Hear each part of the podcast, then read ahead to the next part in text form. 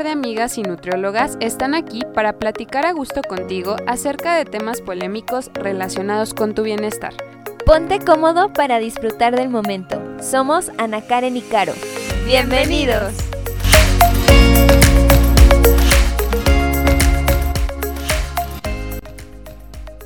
Bienvenidos a todos. Me da mucho gusto presentar este nuevo episodio de Aquí entre Nutris y el día de hoy vamos a hablar acerca de un tema que experimentamos prácticamente todos desde el momento en el que nos, levantamos. Suena la alarma y ¿qué es lo primero que estamos pensando? Que ya se nos hizo tarde para ir a trabajar, para ir a la escuela, que tengo que subirme al coche y meterme al inmenso tráfico de la Ciudad de México y no se diga que tengo que llegar todavía a la oficina y tal vez resolver pendientes, ir a juntas, tener reuniones y desde ahí decimos qué estrés, ¿no? O sea, qué estrés es mi vida, qué estrés eh, estoy sufriendo, pero realmente, ¿qué es el estrés o qué es esa maravillosa palabra que eh, suena y luego, luego lo, lo, que pensamos es algo negativo. Entonces, Ana Karen, bienvenida. Hola, ¿cómo están? Bienvenidos. Pues sí, hoy vamos a hablar del estrés, que como Caro nos decía, pues está presente en la vida de todos. Y pues para comenzar vamos a definir estrés. Y estrés, pues es la reacción fisiológica del organismo ante una situación que nosotros percibimos como amenazante. Por lo tanto, el estrés es automático y pues de alguna forma es necesario para lograr la supervivencia. Sin embargo, cuando esta respuesta aparece en exceso, pues puede producir una sobrecarga de tensión que pues de repente nos empieza a crear problemas. Y es a lo que vamos, ¿no? Que pues el estrés tenerlo es normal, pero tenerlo en exceso nos está llevando a tener problemas tanto físicos, emocionales, psicológicos, en general problemas en nuestra vida. Y a mí me gustaría compartirles una historia bien bonita y bien interesante acerca de cómo surge esta teoría del estrés. Hay, eh, bueno, un médico, eh, más o menos en 1920, 1935, en este lapso de tiempo, que se llamaba Hans Selye, es, fue como el padre que estudió toda esta situación del estrés. Lo que hizo fue, bueno, poner a unas ratitas, inyectarle ciertas sustancias y él aunque quería experimentar y descubrir nuevas hormonas, lo que resultó de estos estudios fue que realmente existía eh, un periodo estresante ante cualquier sustancia nociva o agresora que se le inyectara eh, pues a un ser vivo como lo eran los ratoncitos. Entonces desde ahí empezó a hacer todas sus teorías acerca del estrés y lo llevó a descubrir algo que le llamó el síndrome general de adaptación. Y me gusta muchísimo este término porque yo creo que se adapta mucho mejor a la definición tal cual de estrés, ya que pues sí, al final del día esta va a ser como una respuesta que ya está totalmente estereotipada de nuestro organismo ante estos agentes nocivos. incluso él mismo eh, menciona que cuando hace esta teoría y estos estudios, la palabra stress, que viene del inglés, no quería utilizar esta, sino quería utilizar strain, que strain va más dirigida hacia la tensión o, una tensión tirante sobre el cuerpo al que eh, se ve pues afectado por los agentes nocivos que se le, se le presentan, ¿no? Entonces, es, es, una historia que también yo creo que viene eh, mucho al tema para saber de dónde proviene. Y así como nos dices del síndrome general de adaptación, tiene mucho que ver con las situaciones con las que vivimos a diario y que, por, y que nos están generando estrés. Entonces, todos estamos buscando adaptarnos a un nuevo trabajo, a un nuevo ambiente, a una nueva persona, a nuevas responsabilidades. Sin embargo, tenemos que también aprender a diferenciar cuando ese estrés es real o cuando nosotros lo estamos inventando o pues sí diseñando en nuestra, en nuestra mente. Entonces, dependiendo eh, qué tan intenso es este estrés, la duración, la reacción, la adaptación que tiene o que experimenta nuestro cuerpo bajo estas circunstancias, la Asociación Americana de Psicología ha dividido ah, al estrés en tres tipos. Primero tenemos el estrés agudo. Este que se genera en presiones del pasado recientes o presiones del futuro cercano. ¿Qué quiere decir? Son presiones que están presentes en nuestro ahora, en el momento. No hace mucho tiempo ni mucho después, sino más bien en el momento. Y es un estado aún fascinante y emocionante que nos dan dosis pequeñas. Es todavía eso que nos ayuda a sentirnos con la emoción de hacer algo. Sin embargo, en exceso, pues puede llevar a tener daños a corto plazo, como puede ser que empieces a tener agonía emocional, que tengas una sobreexcitación pasajera o que te sientas irritable, ansioso o con problemas estomacales y dolor muscular o corporal. Entonces, ¿cuántos de nosotros nos encontramos en esta etapa del estrés, que es el estrés agudo? Sí, ¿cuántos no hemos pasado por él, no? Pero como dice Ana Karen, este es como el primer nivel al que todos estamos expuestos en algún punto de nuestra vida. Existe otro tipo de estrés, que es el estrés agudo episódico. Este ya es un estrés, pues, eh, frecuente, con una cantidad de... Eh, cuando nosotros nos autoimponemos o nos exigimos a cumplir ciertas tareas que a veces es difícil llegar a ellas.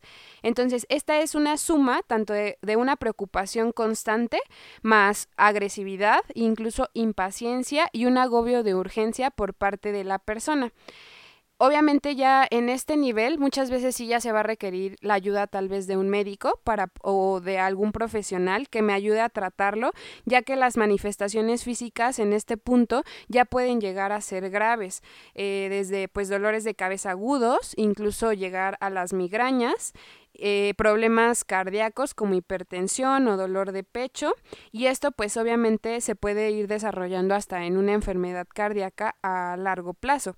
Incluso si lo pensamos desde el sentido de la carga laboral o la carga eh, del mismo estrés en mi día a día, también pueden ir generando a largo plazo todas estas complicaciones.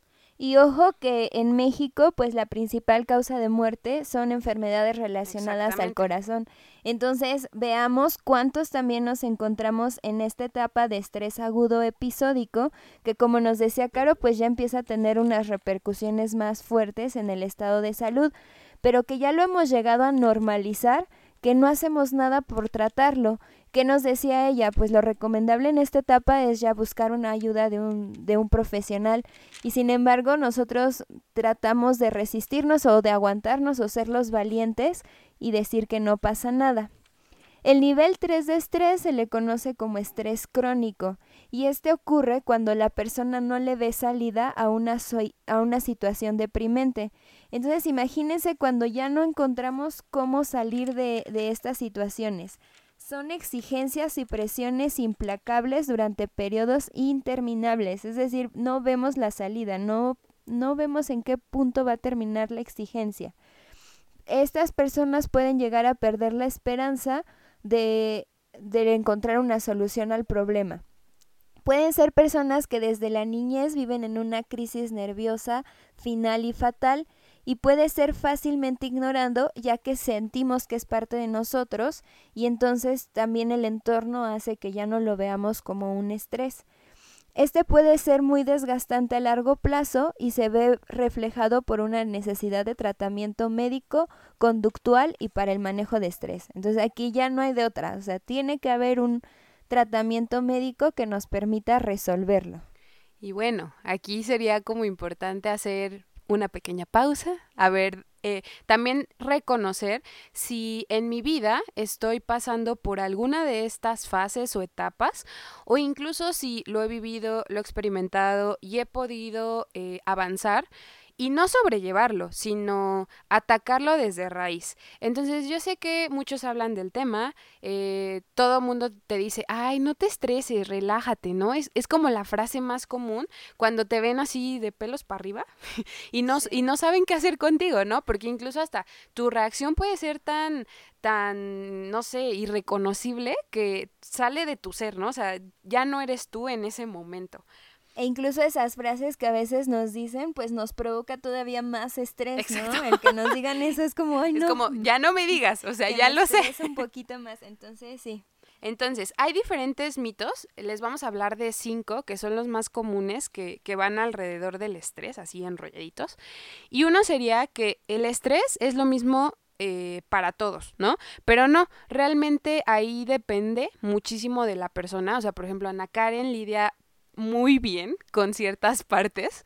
Por ejemplo, yo hay cosas que de verdad me estresan e incluso eh, en, encontrar esas diferencias sí es bien importante porque la forma en la que yo lo afronte siempre va a ser distinta, tanto en cantidad, calidad e incluso las causas pueden ser diferentes así que de ahí se va a ir desprendiendo la forma en la que yo voy a resolver o las recomendaciones que vamos a sacar a partir de la forma en la que yo estoy lidiando con mi estrés. Y es por eso que tampoco todas las soluciones aplican para todos, ¿no? Porque como tú nos decías, hay quien dice, bueno, estás estresado, pues vete a una clase de meditación o a una clase de yoga. Sí, sí es una buena herramienta, pero no para todos funciona porque cada quien vive el estrés de diferente forma. Otro de los mitos que tenemos es que el estrés es muy malo y que nadie tendría que tener estrés. Y como vimos en la definición, pues al, al, final el estrés es algo automático y natural de nuestro cuerpo, pero el estrés que nos ayuda a la supervivencia, no es estrés que nos inventamos. Entonces tampoco es que nunca vamos a tener estrés, pero sí tenemos que aprender a vivir con él y al que no, o sea, al que nosotros nos inventamos a saber enfrentarlo y a saber y, y aprender a solucionarlo. Creo que, bueno, yo estoy como en, me quedé enamorada de este señor Hans Selye que, que describe el estrés, pero es que dice una frase bien bonita en la que comenta que los hombres no deberían de tratar de evitar el estrés, más que pues también al mismo tiempo estarían evitando la comida, el amor y hasta el ejercicio. O sea, yo creo que hay una dosis perfecta para este nivel de estrés que yo necesito en mi vida para poder afrontarla y, e incluso eh, como que contener mis metas, mis objetivos, basándome también en estas como eh, situaciones, ¿no? Esta respuesta que tiene mi cuerpo para atender las necesidades de, del medio y de mi día a día. También hay una frase que dicen, utiliza el estrés como un aliado y no como alguien que esté saboteando tu trabajo a diario. Y es eso, o sea, saber cuál es la dosis adecuada de estrés y también te digo, muchas veces nos inventamos nosotros las preocupaciones o más bien estamos pensando en cosas que ni siquiera van a suceder, pero esto sí provoca que pues se liberen las sustancias de estrés dentro de nuestro cuerpo, o sea, lo hacemos tan real que nuestro cuerpo realmente siente que estamos en un problema de vida o muerte cuando realmente son muy pocos los casos en los que realmente nos encontramos en esa situación. Exactamente. Y yo creo que también otro gran mito que usualmente nos hemos considerado es siempre estar pensando en lo negativo, ¿no? Y también estar pensando, obviamente, como premisa, ¿eh? Y esto en general. O sea, el estrés va a estar tal vez en todas partes. Pero si yo todo el tiempo estoy pensando en que algo malo va a pasar, en que estoy viviendo una, una situación tensa todo el tiempo, obviamente te va a generar una cortina totalmente de pánico que incluso te paraliza, ¿no? Y en esta misma teoría, por ejemplo, del fight or flight, que es como casi casi corre o muere, ahora sí que corre por tu vida, son estas reacciones en las que yo voy a saber qué tengo que priorizar, ¿no? O sea, qué es urgente, qué es importante y hacia dónde tengo que redirigir todos mis esfuerzos. Obviamente yo tengo que confiar en lo que estoy haciendo, no estar pensando en lo negativo y obviamente mi cuerpo va a tener esta reacción adaptativa, no solo a nivel fisiológico, sino incluso a nivel psicológico, emocional, para ir yo armando mis propias herramientas, ¿no? Y, y, y considerar, bueno, ¿Qué, qué, qué cosas buenas o qué aprendizajes puedo sacar a partir de esta situación, entre comillas, estresante? Y esto es muy importante recalcarlo, especialmente en la situación actual de nuestro país. O sea, si pensamos, pues todos tenemos miedo a la violencia, tenemos miedo a lo que está sucediendo, no sé, en la economía, en lo laboral, pero si nosotros siempre llevamos esa mente negativa, nos va a provocar lo que tú decías, que nuestro cuerpo esté, esté liberando esas sustancias para mantenernos siempre alertas. No es lo mismo tomar precauciones que estar estresados o con preocupaciones o miedo del ambiente. Entonces sí tenemos que o sea, obvio tomar precauciones en nuestra vida diaria, pero no estar pensando negativo de que, ah, me va a pasar esto porque vi que ya a todos les está pasando. Entonces, solo tener cuidados y tomar las precauciones, pero ya que eso me, me permita mantener y vivir mi vida de forma libre, sin estar siempre con la mente negativa. Así es, mejor mantener una mente más positiva. Bueno, también otro mito que tenemos es que las técnicas populares para disminuir el estrés es como si existiera una píldora mágica, o sea que nos dicen, no, eh, haz esto y ya se te quita el estrés, o sea, es, es lo que decíamos al inicio, cada quien vive el estrés de forma diferente y yo creo que lo más importante también es que identifiquemos a mí que me está causando estrés y a partir de eso sepa qué va a ser la mejor forma de tratarlo o de enfrentarlo. No existe una píldora mágica, no hay un ah, ejercicio que sea el único que ayude a liberarnos del estrés, sino cada quien debe ir adaptando lo que mejor le funcione. Sí, e incluso en este, en este autodescubrimiento para ver qué es lo mejor o qué técnica puedo usar o qué habilidades me pueden ayudar, también es que tú tienes que aprender a ser constante con tus mismos medios y métodos o hasta remedios y saber que a lo mejor esto no va a funcionar en el momento así instantáneo, ¿no? Va a tener un tiempo, obviamente, es parte también de tu misma evolución, ¿no? Es parte del crecimiento inclusive del ser humano y yo creo que eh, pues no hay que tenerle miedo y, e incluso también saber que a lo mejor si a la otra persona no lo funcionó, no es que a ti tampoco te vaya a funcionar, ¿no? O sea, no es algo malo, no es algo eh, malo para ti. Entonces todo tiene que tratar de irse adaptando a las situaciones. Como nos decías, pues también debemos ser constantes. ¿Por qué? Porque pues el estrés está presente durante toda nuestra vida. O sea, desde que nacemos existe estrés porque ya dijimos que es algo normal para la supervivencia. Por lo tanto, el estrés va a estar diario con nosotros. O sea, el que hablamos, el, el natural, el que nos permite mantenernos bien. Y entonces por eso las técnicas las deberíamos mantener a diario. Y más si nosotros estamos bajo situaciones que nos estresan, pues entonces tendríamos que, como nos dice, ser constantes en el tratamiento o en el método, porque pues cada día se va generando diferentes niveles de estrés. Y finalmente, o sea, todos pensamos que el estrés es como voy a empezar a sentirme fatal o sea, a fuerza necesito un síntoma físico para que yo diga, vivo con estrés, ¿no? O sea, vivo con estrés crónico. Y no, créanme, hay veces que esas personas, las que no sienten nada, pueden llegar a pasar por una situación peligrosa, ya que como están viviendo en estrés constante, para ellos ya no es algo nuevo, incluso para su cuerpo ya no es algo nuevo. Entonces sí hay que cuidar mucho esa parte, escuchar evidentemente a nuestro cuerpo y es difícil decir, no pasa nada, pero puede que esté pasando y esté pasando demasiado. Y más cuando todos alrededor de ti lo perciben, ¿no? O sea, como que... Exacto, que ya te lo dicen, ¿no? Ajá, ya cuando los demás lo ven y tú no lo sientes, entonces mucho cuidado porque como nos dices, si no lo sientes ya estás en un nivel muy alto de estrés. Acuérdense de las fases que les hablábamos o de los tipos de estrés, que incluso desde este dolores de cabeza, dolores estomacales, dolores musculares o corporales pueden ser ya síntomas de que estamos bajo un estrés constante. Y pues obviamente en el día a día esto va a aparecer, eh, en diferentes esferas de nuestra vida, como lo dice el título de este podcast, desde mi trabajo, desde mi vida personal, hasta las relaciones que yo mantengo con mis seres cercanos. Y pues obviamente, por ejemplo, eh, en, en el trabajo, obviamente yo me puedo sentir estresado y esto puede hacer que yo me enferme con mayor facilidad, eh, puede que esté motivado, mm, perdón, poco motivado en mi área de trabajo y ser al final del día menos productivo, tener menos seguridad laboral e incluso, pues sí, sentirme inseguro de lo que yo estoy desarrollando o hasta dudar de mis propios conocimientos. Entonces hay que considerar cuando estoy pasando por un periodo de presión dentro de mi trabajo, que esta va a ser aceptable e incluso inevitable en muchas ocasiones, pero que obviamente es, muy controlable.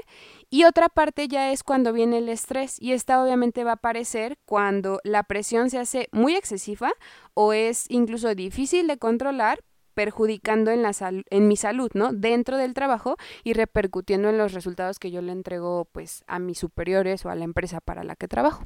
Sí, incluso puede ser, ya nos deseas tú que disminuye la productividad, pero nosotros lo podemos notar en que nuestros pensamientos son menos efectivos, de que mi capacidad para solucionar problemas ha disminuido o de aprender también disminuye o que tal vez ya tengo más olvidos cuando decimos, no, pero antes a mí no se me olvidaba, o sea, no necesitaba notarlo porque yo lo sabía y ahora ya se me olvida, o aumenta el consumo también de cigarro, de alcohol, de comida, porque también hay personas como que nos da lo, la ansiedad de comer más y entonces esto nos lleva también a cometer más errores y pues nos hace no sentirnos al 100% como diríamos.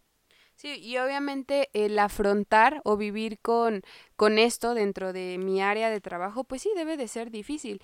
Ponte a pensar en esta frase de, ay, tengo que levantarme temprano o tengo que entregar esto para las seis de la tarde, ¿no?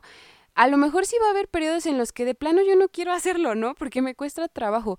Pero de verdad, o sea, qué delicioso la persona que disfruta todos los días de su trabajo y que vive con estas dosis perfectas de estrés para motivarlo y que siga siendo eficiente en lo que mejor sabe hacer. Y quizá muchos digan, bueno, o sea, es muy difícil estar así o vivir con, como decías, con las dosis perfectas de estrés. Pero Suena fácil, ¿no? Pero... Hay cosas que podríamos empezar a hacer para que cada uno pueda ir encontrando eh, las, la forma de, de enfrentarlo. Lo primero yo creo que es lo que deseamos de identificar tu principal causa de estrés. Es decir, preguntarte a ti, a mí qué me está causando estrés. Puede ser que te cause estrés el tiempo, que no te dé tiempo de hacer las cosas o de hacer o de tener un momento para ti. Puede ser que te estrese la relación con, no sé, tus compañeros de trabajo, tus superiores, tu familia. Puede ser que te estrese la parte económica, que tengas deudas, que, no sé, algo relacionado al dinero. Puede ser que te estrese el, ¿qué más podríamos decir? Mm, la situación laboral, que tal vez no estés no es La favorable. Ajá, no es la favorable o que tengas miedo de que en algún momento a otro ya no necesiten de ti en ese lugar. Entonces, todo esto nosotros tendríamos que identificar en ti qué es la causa, para que a partir de eso puedas empezar a tomar cartas en el asunto. Acuérdense que es muy importante también nunca descartar lo de visitar a un profesional. Es muy importante porque ya existen profesionales que nos permiten lidiar de una mejor manera o sobrellevar o acompañarnos en este proceso de eh, del estrés. Sí, e incluso no queremos sonar como las mismas recomendaciones de todo va a estar bien, no te estreses, relájate, respira, ¿no? O sea, eso es lo mismo que te dicen, si no acuérdense, desde el principio les comentamos que esto va a depender de la situación en la que yo me encuentre, desde el punto en el que parta y el nivel de estrés que yo esté viviendo.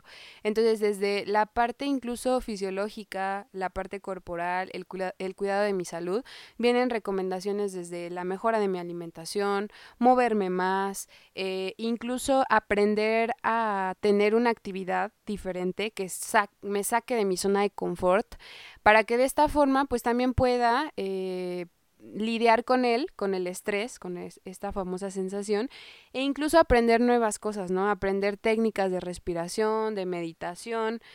El jugar y disfrutar, incluso aunque seamos adultos, también es parte de este proceso y es algo que obviamente se nos olvida a diario, e incluso aprender a mejorar mi convivencia y las relaciones que tengo con el otro. Yo creo que lo importante aquí es estar en donde estás. Eh, también, desgraciadamente, los, bueno, no desgraciadamente, eh, en, en, en, esta época también la tecnología puede jugar un papel pues crucial, ¿no? En el que nos puede ayudar, pero también nos puede perjudicar en el sentido de que a veces quiero hacer dos cosas al mismo tiempo y no estoy ni aquí ni allá. Entonces, estas situaciones también pueden ir creando más círculos de estrés y pueden seguirle dando vueltas a esta misma situación.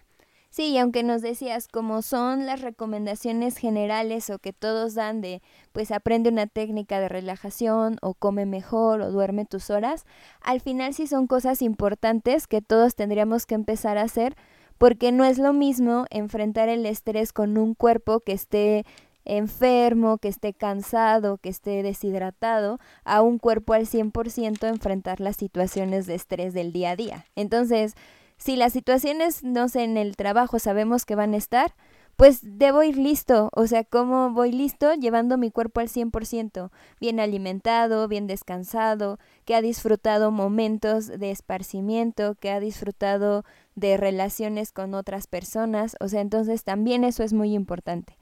También identificamos que mucho del estrés en, en nuestro país tiene que ver con el tiempo, con la gestión adecuada del tiempo.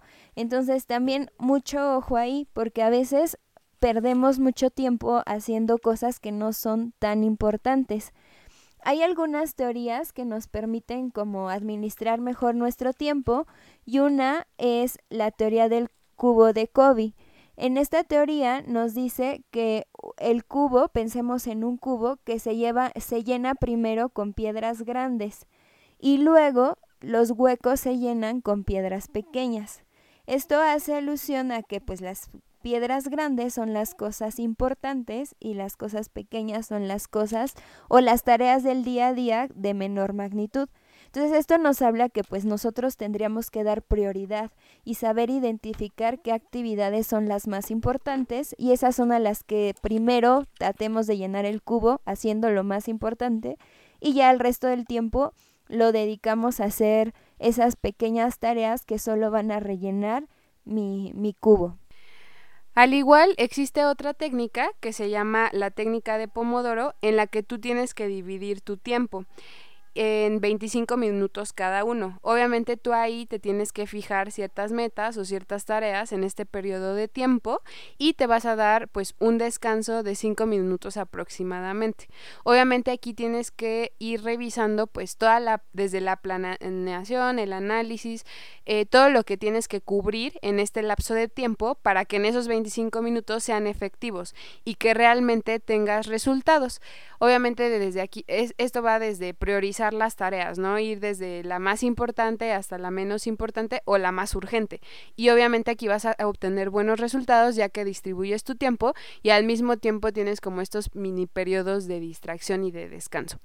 Esto nos ayuda mucho y se relaciona con la ley de Pareto que nos dice que el 20% de nuestras actividades produce el 80% de nuestros resultados.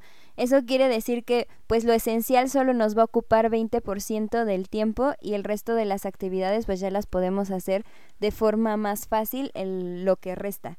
Entonces, traten de priorizar, como nos decías, tus actividades y a veces, aunque sea lo más difícil o lo que menos nos gusta hacer, pero si es lo que más resultados nos va a dar, hagámoslo primero. O sea, primero lo que más resultados te genere o lo más urgente que tienes que realizar y ya después será mucho más fácil hacer todas esas actividades extra que a veces nos toman mucho tiempo y ya nos queda muy poquito para lo importante y nos genera estrés todo es estrés, estrés, estrés. No, o sea, realmente pónganse a pensar cuántas veces en el día decimos esa frase, ¿no? O sea, ¿qué estrés?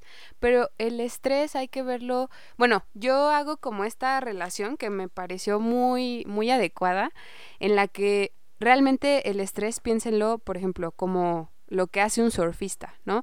Obviamente un surfista lo que busca es encontrar eh, pues el oleaje, hay veces que o las altas o las bajas, para hacer lo que más le guste y lo que más le apasiona en la vida que es surfear.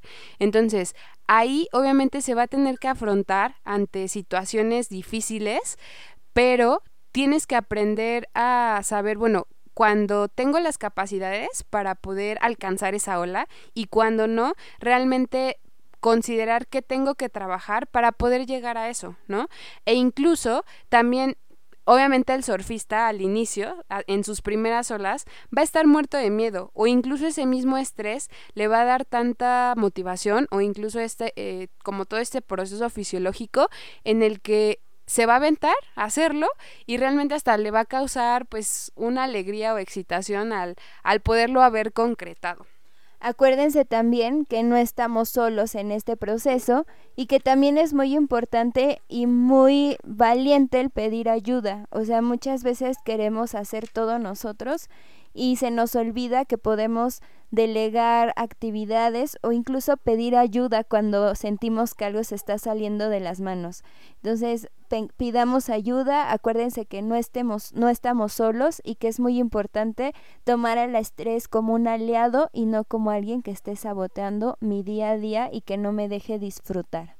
Y sí, efectivamente el estrés proviene de algo llamado miedo y es algo difícil de comprender, difícil tal vez de trabajar con él, pero desde ahí yo creo que tienes que hacer retrospección, ¿no? O sea, poner como toda una fotografía de la situación actual en la que vives, de tu vida, ¿no? O sea, tener como este significado en tu vida y saber por qué lo estás haciendo y hacer pues todo con compasión, comprensión, voluntad e incluso vocación, ¿no? O sea, que digas, lo logré o esta era mi meta, la alcancé y obviamente vas a requerir de todas estas pequeñas herramientas, pero recuerda, hacerlas siempre de forma positiva para pues poder alcanzar estos mismos logros.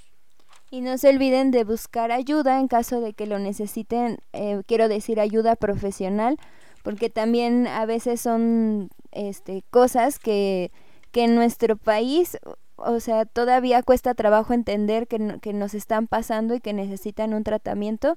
Entonces también no subestimen a, a la, al tratamiento psicológico y busquen ayuda de un profesional. Y sí, o sea, finalmente acuérdense que el estrés es algo eh, muy conocido, pero muy poco comprendido, como diría el famoso Hans Selye. De nuevo con él, te juro que me encantó su historia. Y pues realmente eh, vivan, vivan, pero no en constante estrés, porque esto puede incluso ah, eh, ser eh, repercutir realmente en tu bienestar integral. Entonces, pues nos dio muchísimo gusto estar el día de hoy. Fue un tema que hemos disfrutado mucho y esperemos que les sirva para que lo vayan aplicando poco a poco. Sí, el objetivo de nuestro programa pues es ayudarte a cada vez eh, tener mejores hábitos que te permitan vivir tu vida más plena. Y pues muchas gracias por escucharnos y ya saben que nos pueden encontrar en nuestras redes sociales, tanto en Instagram como Facebook, como arroba inestisaludmx. Y obviamente en nuestra página web en inestisalud.com.mx, ahí también tenemos nuestro blog, el cual también habla eh, acerca del tema de forma más profunda. Y nos dio mucho gusto que nos escucharas.